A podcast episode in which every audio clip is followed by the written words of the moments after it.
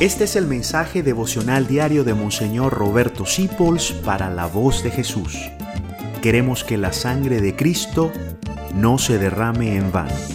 Una cosa que necesitamos conseguir es ser coherentes con nuestra fe, ser coherentes con eh, nuestras convicciones.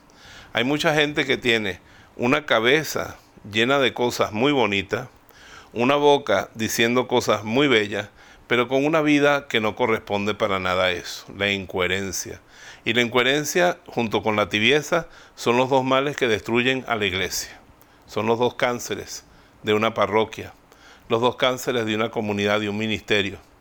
La incoherencia y la tibieza. Debemos ser gente fervorosa en nuestra entrega. Y eso tiene que manifestarse en la coherencia de vida. Y si algo no es coherente, sacarlo esta forma de trabajar que me produce mucho dinero, pero no es coherente con mi fe, me salgo de eso.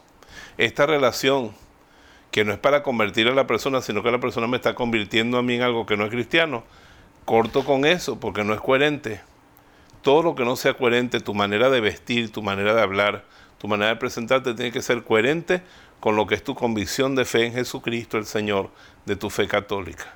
Te bendigo en el nombre del Padre, del Hijo y del Espíritu Santo. Amén. Gracias por dejarnos acompañarte. Descubre más acerca de la voz de Jesús visitando www.lavozdejesús.org.be. Dios te bendiga rica y abundantemente.